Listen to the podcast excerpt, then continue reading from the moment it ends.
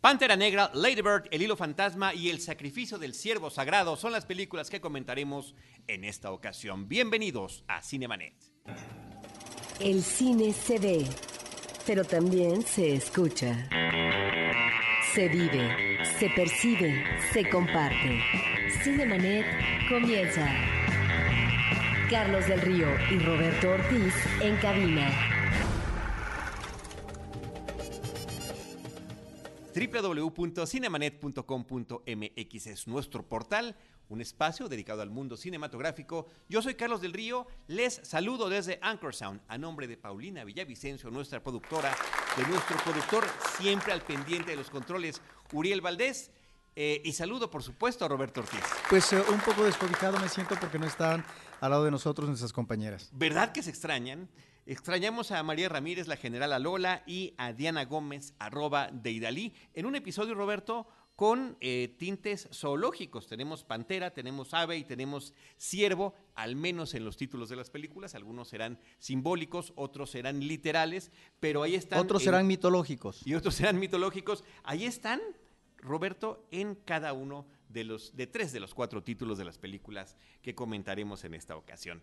Robert, a mí me encantaría comenzar con lo que es la primera gran entrega del universo de Marvel Comics en el cine, la nueva entrega de Disney, que se llama Pantera Negra, Black Panther, es el título original, y que es una película de un personaje que ya había sido presentado brevemente en la película, bueno, brevemente, pero con un papel que resultaba fundamental en la película de Civil War de Capitán América y que platicaba recientemente en un eh, evento que hubo, en una transmisión simultánea que hizo Twitter, primero en vivo a sus redes y a diferentes eh, salas de IMAX donde se presentaba la película para la prensa, donde nos tocó estar, que eh, cuando estaban decidiendo qué personajes del vastísimo universo de Marvel Comics iban a introducir en estas películas, pues bueno, hubo la ocurrencia de decir Pantera Negra, que ya lo tenían concebido para más adelante, pero eh, ahora sí que como dicen por ahí, sin querer queriendo, aceleraron el que finalmente pudiera también tener su propia película.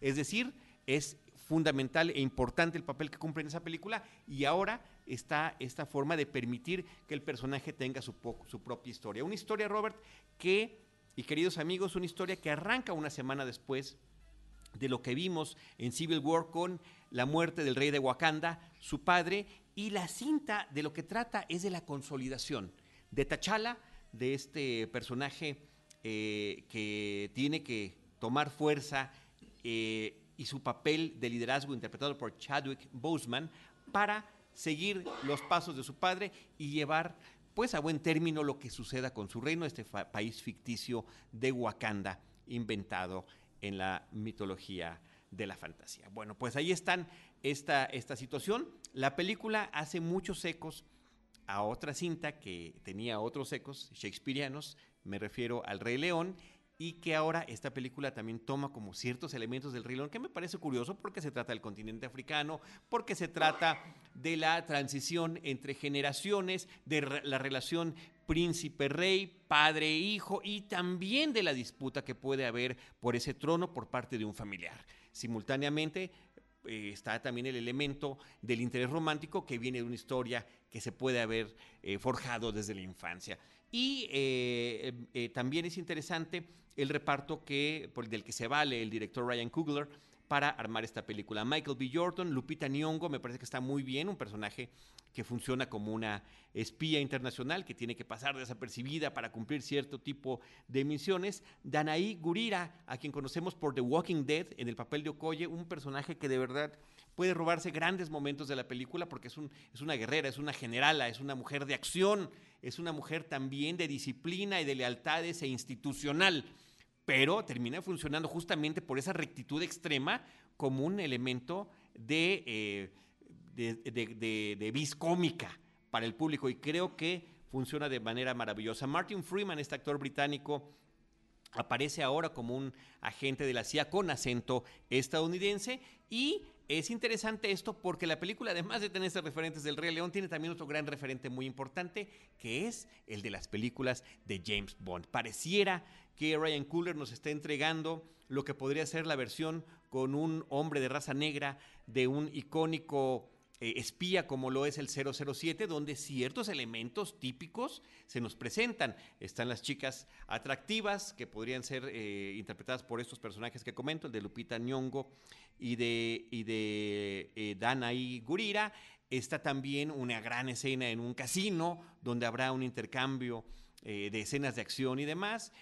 también una de las la princesa, la hermana del, príncipe Tachala, bueno, resulta que ella está obsesionada por las cuestiones tecnológicas, que es una, suerte de equivalente a Tony Stark en lo que tiene que ver con eh, los avances de la ciencia, es la que se encarga de eh, estar a control remoto apoyando las misiones y también proveer las armas de última generación que va a utilizar su hermano, ¿no? Funciona como una especie de Q.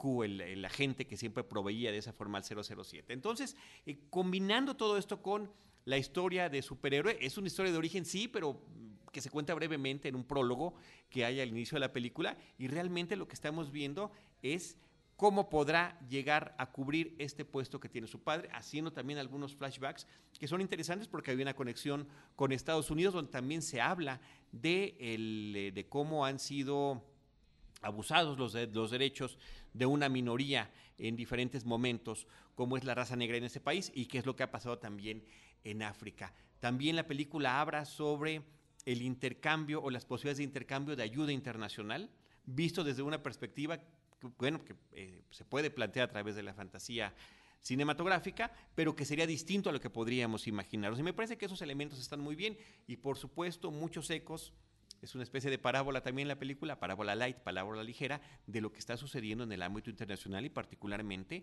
en la política estadounidense contemporánea. Sí, sobre eso te quisiera preguntar, porque un producto como este, ahorita que eh, te estaba escuchando, tiene que ver en principio con el comercio de una industria como la de Hollywood, eh, pero también con las posibilidades de rentabilidad a partir de una situación que puede explotarse en el cine a través de la fantasía y del cómic, eh, que en este caso es eh, el, superhéroe de raza negra. En ese sentido te quisiera yo preguntar cómo ha evolucionado el cómic y qué tipo de eco, respuesta ha tenido en los lectores. Bueno, el cómic es una especie de, cómic de culto porque es una respuesta que tuvo Marvel hacia justamente hacia un sector social en estos ¿Desde qué época? propio, no estoy seguro, Roberto, me parece que es de principios de los 70. Ahorita podemos checar el dato, pero si es creado por Stan Lee y Jack Kirby. Stan Lee tiene su cameo en la película. Hay que aprovecharlo porque el hombre ya es un nonagenario. Eh, y, como siempre resulta simpático, sigue siendo simpático encontrar a Stan Lee ahí oculto en la película. Y eh, esto significa, ya tenemos más de 10 años con estas películas de este nuevo universo de Marvel, donde las películas están todas vinculadas entre sí. Bueno, otros los elementos también tienen que ver con los créditos finales, que hay, si les interesa, que quedarse sentados, porque hay dos escenas, una mitad de los créditos y una hasta el mero, mero final. Me parece que sin ser ninguna gran descubrimiento ni ninguna joya fílmica. Es una película que aporta y que aporta bien y que resulta entretenida dentro de, este, de esta línea de cine comercial hollywoodense. Pues ahí tenemos Black Panther, Pantera Negra de Ryan Coogler, que ya está estrenándose en cartelera. Con, eso sí, no sé si lo dije Roberto o lo pensé o, lo estoy repitiendo demasiado, ha habido mucha expectativa en torno a esta película, particularmente en Estados Unidos, eh, por el tema de un reparto que en su gran mayoría es de raza negra y, este, y que su director también lo es. Entonces hay, hay ciertas cosas que me parece interesante que se están manejando en la película insisto, de una manera ligera, una parábola light, pero que las ponen en la mesa. De gran expectativa, entonces. Sí, así es. Pues ahí está Black Panther en cartelera. Roberto, por otro lado, una de las películas que tiene nominación a mejor eh, película en los próximos premios Oscar, que ya estamos a unos cuantos días de que se lleven a cabo, si es que escucharon este episodio cuando salió, porque si lo escucharon ya después, pues ya está sucedieron, es ni más ni menos que Lady Bird, una película de Greta Gerwig. Me parece que es una película muy atractiva. Eh, es um, eh, una ópera prima, si no me equivoco, de Greta Gerwig, y eh, presenta a un personaje adolescente que está terminando el último año de estudio en un instituto en el norte de California. Sin embargo, existe en ella la resistencia a continuar en la casa familiar, porque si bien es cierto se lleva bien con su padre, hay una relación difícil con la madre, eh, y, ella quiere emigrar al este para poder tener otras posibilidades, otro mundo, otras relaciones, eh, en esta inquietud adolescente que es en el este. De eso trata la película en términos y, y generales. de la identidad, ¿no crees, Roberto? Justamente el simple hecho que ella eh, cambie su nombre o que quiera darse a conocer como Lady Bird, que es por eso el, el título de la película, habla de la búsqueda que está teniendo ella por su propia identidad. De la búsqueda y en esa búsqueda también del exhibicionismo. Es decir, es un personaje que tiene que darse a conocer Ajá. y que inclusive para ese conocimiento público en su ámbito inmediato, por ejemplo, eh, escolar, pues eh, hasta la posibilidad de cambiar o no de amiga, ¿no? Para eh, que eh, pueda estar ella en otro estatus, en otro nivel. De tal manera que a mí lo que me llama mucho la atención de la película, y creo que se logra muy bien a partir de una actuación eh, excepcional de, de- de- de la actriz que desempeña este personaje, que es, su nombre es Christine, pero ella se hace llamar como Lady Bird. Me parece que logra atisbar muy bien la directora en esta magnífica encarnación del personaje, en estos momentos eh, de, de- de- de- adolescencia, momentos muchas veces confus- confusos, de caos, y que observa muy bien esos momentos que tienen que ver no solamente con el ámbito escolar, con la iniciación sexual, amorosa, las relaciones con los padres, con los hermanos, etcétera. Y lo que tiene que experimentar eh, un adolescente para tratar de canalizar su energía, su sensibilidad, sus intereses, ¿hacia qué? ¿Hacia dónde? De tal manera que eso está muy bien representado. Saoirse Ronan es el nombre de esta actriz. Así es. Eh, yo recuerdo perfectamente bien la primera película en la que la vi hace 10 años, Atonement, Expiación de Soy Pecado. Es una película donde ella tiene un personaje secundario que se roba la película, es la hermana del personaje principal. Eh, y además con esta música de Darío Marianelli que la acompañaba todo el tiempo, ¿no? Porque ella le gustaba escribir y la música integra los sonidos de las teclas de la máquina de escribir y inclusive se recibió el Oscar. Ella estuvo nominada al Oscar por esa película. Estuvo nominada apenas hace un par de años por la película Brooklyn, también ahora como actriz de protagónica y ahora también por Lady Bird logra esta nominación. Sí, y otra cosa que podemos observar es que eh, no sé si es ah, intencional por parte de la directora o así está establecido en el guion, que sí hay diferencias. Creo que encontramos eh, matices que eh, nos establecen una diferencia entre lo que son ciertos personajes ah, eh, secundarios importantes, eh, femeninos como eh, masculinos, en el ámbito, digamos, protagónico y en el ámbito secundario. De tal manera que es cierto, los personajes ah, femeninos tienen mayor eh, fuerza, presencia, fortaleza. Y, eh, de acuerdo a las experiencias de Lady Bird que tiene con el padre, con uno o dos chicos, ¿sí? Eh, encontramos que la posibilidad de fortaleza en, ese cruce, en esas experiencias familiares o de la intimidad o de, la escuela, eh, son los personajes femeninos, es ella quien finalmente puede establecer las directrices. Eso me parece interesante porque te habla también de eh, un, no sé si decir un enfoque, pero sí eh, una consideración hacia eh, la parte femenina, eh, y está muy bien ilustrado el personaje de la madre, ¿sí? A propósito de estas tensiones, ah, estos juegos ah, difíciles en las relaciones madre e hija, y en donde la chica adolescente tendrá en algún momento que ubicar realmente cuál es el papel de la madre y cuál es la relación que realmente hay que reivindicar o no con ella. Eso, ese tipo de cosas mínimas, aparentemente, son las que eh, hacen de esta película una película sumamente atractiva con respecto a ese pasaje, a esos momentos de adolescencia que son difíciles, que son complejos, que son contradictorios y que, si bien tú mencionas el tema de la identidad, bueno, que es esa posibilidad o no de lograrla. Sí, y que, y que el tema de la identidad no nada más está eh, vertido en el personaje de ella, está también con los papás, está también con el hermano, está también con los intereses románticos que ella tiene eh, en esta, en su escuela y demás, ¿no? Creo que allí está, están plasmados. Uno de ellos es también Timothy Chalamet, que está nominado por otra película, ¿no? Por Llámame por tu nombre, eh, como mejor actriz protagónico, pero también está Lucas Hedges, que es un personaje muy interesante. Además, esta situación de la. que es una situación recurrente en las películas eh, estudiantiles o de adolescentes estadounidenses, el tema de la diferencia socioeconómica, cómo puede pesar tanto en el ámbito escolar como en el ámbito interpersonal. Y que en eso que estás diciendo, la idea del estatus es lo que puede llevar a este personaje a navegar eh, una bandera eh, que no se corresponde con la honestidad. Eh, de tal forma que, pero ahí están esas inquietudes de estar en un mejor nivel que no es el que le están proporcionando en el padre y en la madre. Eso me parece interesante en, la, en la, cinta.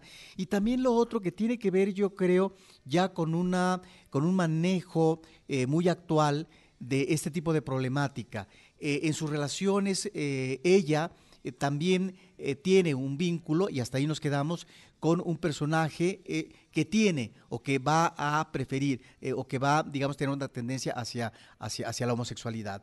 Me parece que esto está muy bien tratado y es esta cuestión de cómo se acepta, se asimila o se rechaza ese otro tipo de preferencias. Sí, Roberto, eh, mencionamos hace rato este, porque estamos en la época además de premiaciones y por algo se estrena esta película en, estos, en estas fechas. Cinco nominaciones a Mejor Película del Año, Mejor Dirección, Greta Gerwig, mejor guion original, mejor actriz para Saoirse Ronan y mejor actriz de reparto para Laurie Metcalf, que es quien interpreta a la mamá. A mí, yo estoy de acuerdo con todo lo que hemos platicado y la película me gusta, me parece una película bonita sobre el coming of age, ¿no? Este momento de cambio de personalidad eh, del personaje.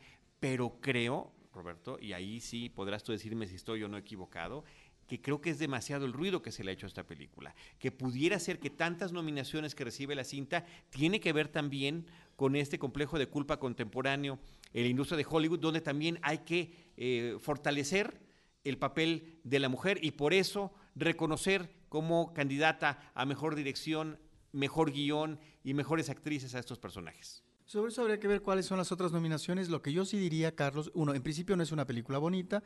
Me parece que es. ¿No es una película bonita? No, propiamente. Sí, ¿cómo no? No, no, porque es una película que nos muestra, eh, pareciera de cuerpo entero, en, en una etapa, exclusivamente una etapa, a un adolescente. Y en ese sentido, eh, conocemos, palpamos al personaje en, en, en, en toda su dimensión hasta ese momento de su vida. Es decir, por eso lo que me gusta de la película es que no es definitiva, Carlos, de un personaje. Es decir, como suele suceder a veces en términos del optimismo, de eh, la secuencia final airosa, los nuevos rumbos favorables de, de, los personajes. No, aquí finalmente es una etapa, hacia dónde va el personaje, no, no lo sabemos. Lo importante es que la película, y ahí sí me parece que estamos ante un guion inteligente y que estamos ante una directora que eh, logra una magnífica actriz para una, eh, eh, para una, como consecuencia, una buena interpretación y que realmente estamos ante un personaje muy completo, ante un personaje en donde la directora logra muy bien, no sé si haya una cuestión autobiográfica ahí, pero logra atisbar eh, en, todos estos momentos y, estos cambios propios de la adolescencia que tienen que ver con el carácter voluble. Si lo que te parece ahorita blanco al rato puede ser negro o gris, de tal manera que, bueno, son percepciones, son a partir de realidades y la forma como las asume y como las vive. Por eso tiene, creo, no sé si a lo mejor la bonitura podría tener con ciertas, eh, con ciertas reconsideraciones que a veces tiene el personaje. Claro, porque la experiencia también si no lleva a la maduración completa, pues hay, hay, hay, hay eh, rasgos de ese tipo. ¿A qué me refiero? Hacia esta cuestión de cuando eh, en la adolescencia se descartan ciertos amigos y después hay la posibilidad de recuperarlos. Sí, eso es, ese tipo de relaciones, la relación con el padre, son esos momentos que eh, son como entrañables, bonitos. Es una película de corte independiente, o sea, te queda completamente la impresión de que si no fuera también por eh, los nombres eh, y presencias que estamos viendo allí, si fueran actores desconocidos sería completamente independiente, pero básicamente es una película que se siente muy natural. Es ahí donde siento yo, y, y pensaría lo mismo, Roberto, eh, no de que se vea independiente ni, ni, natural, pero en lo que se refiere a las concesiones en este tipo de premiaciones, tan solo con las nominaciones, de Llámame por tu nombre. No sé si son películas que están siendo ensalzadas demasiada por ciertas eh, situaciones que pueden tener, ya sea por directores femeninos o ya sea por otro tipo de temas, como la temática homosexual que maneja la otra película, ¿no? Pero bueno. Bueno, yo nada más para terminar diría eh, específicamente de Llámame por, tu, nombre yo hice un comentario, creo que hace dos semanas, de esta cinta y eh, hablé elogiosamente de ella. Me parece que es eh, un romance muy bien asumido, cabalmente llevado cinematográficamente y que en ese sentido no tiene objeción alguna.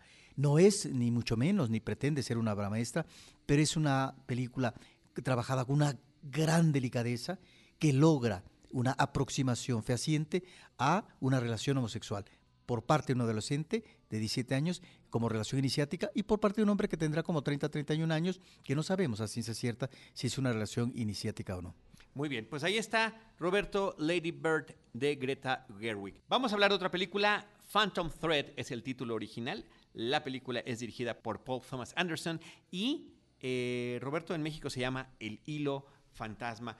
Esta es una película eh, protagonizada por ese estupendo actor que yo sí considero uno de los grandes intérpretes contemporáneos. Si es verdad que esta es su última película, dejará de ser uno de los grandes intérpretes contemporáneos para pertenecer simplemente al mundo pretérito, pero aunque haya empezado con su pie izquierdo, eh, que además le, mereció reconocimientos al inicio de su trayectoria, creo que en cada película nos ha entregado personajes completamente diferentes y veo en él un camaleón. Y ahora verlo eh, con esta madurez, con esta presencia que tiene para un personaje muy particular, lleno eh, de, una, una forma de ser muy peculiar, una forma de ser donde utiliza a la gente de su entorno como parte de su rutina diaria, tanto de trabajo como creativa, como para su satisfacción personal, hasta que de repente el esquema puede llegar a rompérsele. Pues ah, aquí lo que llama la atención en esta cinta, Carlos, es ah,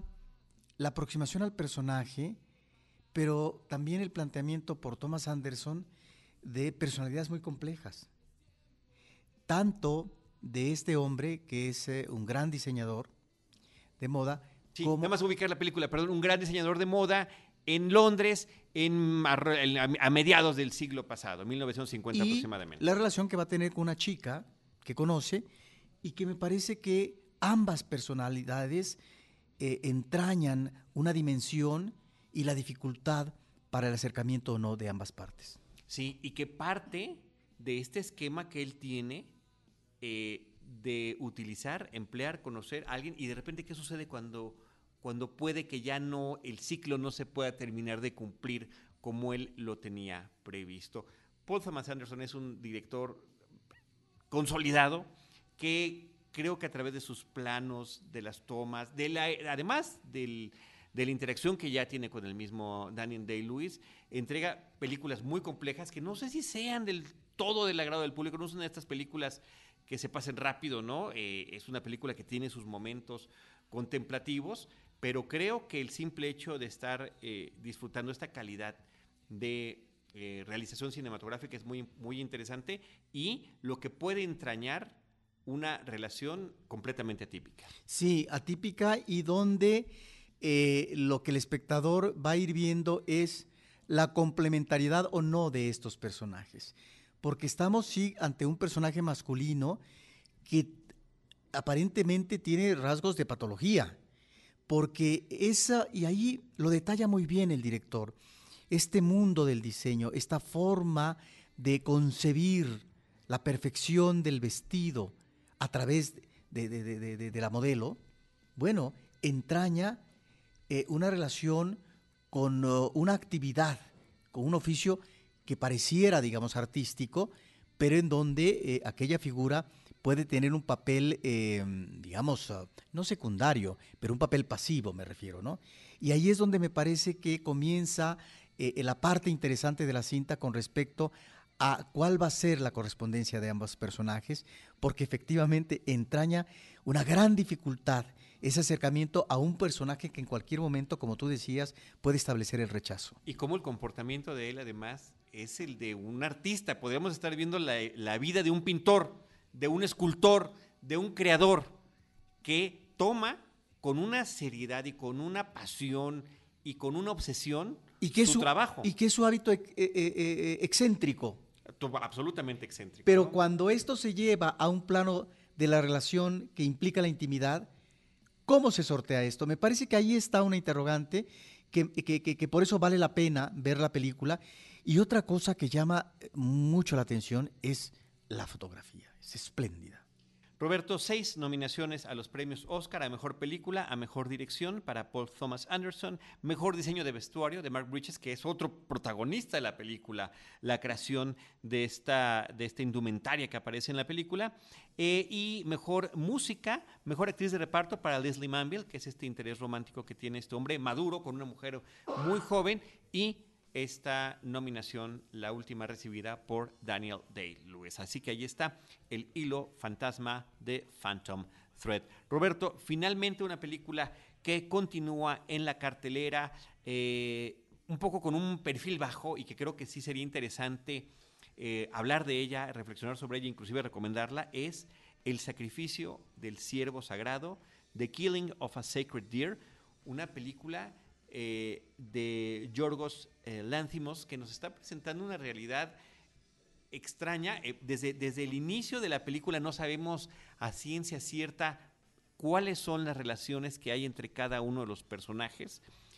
Es hasta después de la mitad de la película que poco a poco podemos entender, porque uno podría imaginarse varias cosas y en cada una de las cosas que uno pueda suponer estaríamos equivocados, que me parece que ese es un acierto muy grande del realizador, eh, contándonos la historia de un médico, un cardiólogo, un cirujano, eh, interpretado por Colin Farrell. Interpretado por Colin Farrell, con su familia, su esposa, sus hijos, y cuál es la relación que él tiene con un joven de 16 años. Sí, eh, creo que es una película apabullante.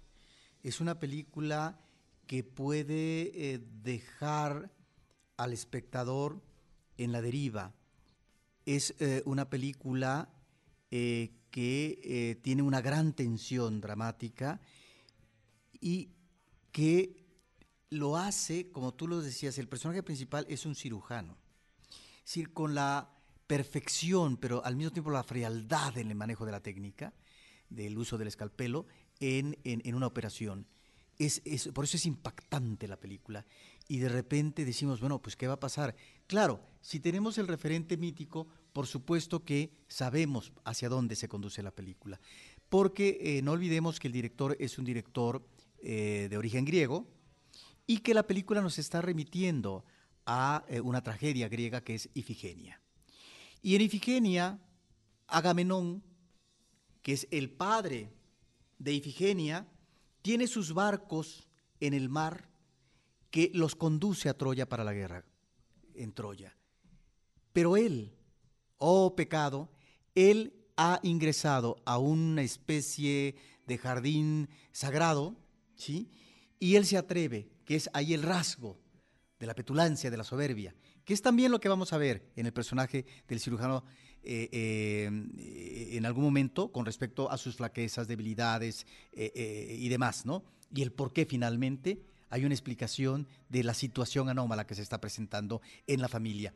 Bueno, aquí resulta que el, el, el, rey, es decir, eh, mata a un siervo. Y ante eso, un siervo que pudo haber sido no el trofeo de un hombre que puede ser un gran cazador, como Agamenón, en este caso específico, sino un eh, animal que pudo haber sido ofrecido, ofrendado a los dioses. Ante ese acto, Artemisia lo castiga. Y no hay vientos que permitan que las naves continúen su camino para la guerra. Y el oráculo determina que podrían llegar los vientos favorables para las naves, siempre y cuando la hija de Agamenón, Ifigenia, sea sacrificada. Bueno, lo que hace este director griego en esta película es remitir ese mito a la actualidad. Y me parece que ahí está, eh, de manera muy certera, muy afortunada, esta visión que está manejando de la familia perfecta, de la familia ideal o de la familia que aparentemente todo lo tiene solucionado, todo lo tiene arreglado. Él es un gran profesionista, ella también, interpretada por Nicole Kidman, extraordinaria. Y dos hijos, un adolescente que además está puliendo, tiene esa afición, esa vertiente eh, por el canto, ella eh, está en un coro, y hay un pequeñuelo, posiblemente de menos de 10 años, ¿no? que a lo mejor eh, tiene la inquietud por el piano, es decir, los niños ahí van, la familia ahí va, y pareciera que todo es perfecto, y de repente parece que es una torre de cristal y comienza a resquebrajarse. Y comienza a resquebrajarse por un tercero discordia, hasta ahí nos quedamos, eh, con respecto a ciertas situaciones tremendas, difíciles que tiene que eh, eh, experimentar la familia y que ahí está también la idea de que en la, la, primera escena de la película, cuando vamos a comenzar a ver los créditos, pues es una operación de corazón. Una operación de corazón abierto. Claro, por lo tanto, es, claro, desde el ámbito de la ciencia, es la inmersión, es la perturbación del cuerpo en lo que es, digamos, su interior. Entonces ya estamos viendo ahí un elemento muy inquietante en el inicio de la película y en el remate final con un personaje que comienza a llorar sangre. Ahí está el elemento rojo, ¿sí? Que nos está remitiendo a una situación fatídica. Me parece que es una película de corte espeluznante que podríamos ubicar a lo mejor en el terreno eh, del terror psicológico, pero que está muy bien o hasta llevada. de la dimensión desconocida. Exactamente, y que tiene, Carlos, eh, un extraordinario trabajo técnico, tan solo en el manejo de la cámara, estos travelings, estos zooms, y esta música a veces misteriosa, a veces extraña, a veces siniestra. Ominosa, ominosa a lo largo de la película. Además empieza con música clásica, la película, con una ópera, pero de repente con, los instrumentos eh, de la orquesta crea unos sonidos eh, realmente apabullantes eh, y que van muy a tono con lo que sucede en la película, que como hemos visto, aunque Roberto dijo mucho, no ha dicho nada de lo que se trata. Realmente es una historia de estas que efectivamente hay que ir descubriendo minuto a minuto a lo largo de la cinta. El director es el que también hace unos eh, cuantos años entregó La Langosta de Lobster, esta película que también en el tema de la ciencia ficción causó también mucho revuelo. Y Canino es una de sus mejores películas. Eh, y donde también aparece Colin Farrell.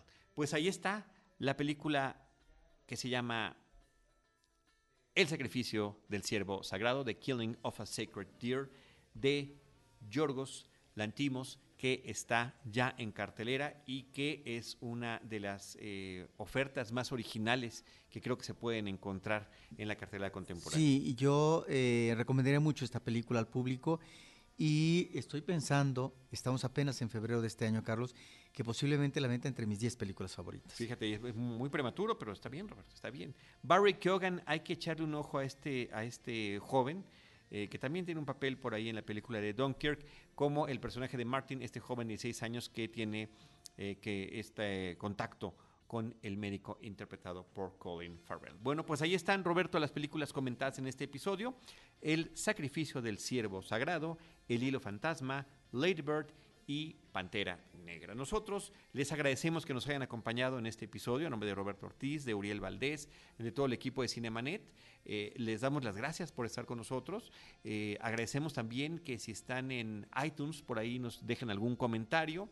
Eh, que nos sigan en YouTube, ahí publicamos lo que eh, me toca a mí comentar los viernes en Efecto Noticias y doy las redes sociales de nuestro proyecto. Arroba Cinemanet en Twitter, facebook.com diagonal Cinemanet, Cinemanet 1 en Instagram y también Cinemanet 1 en YouTube. En cualquiera de esos espacios, nosotros les estaremos esperando Cinemanet termina por hoy. Más cine en Cinemanet.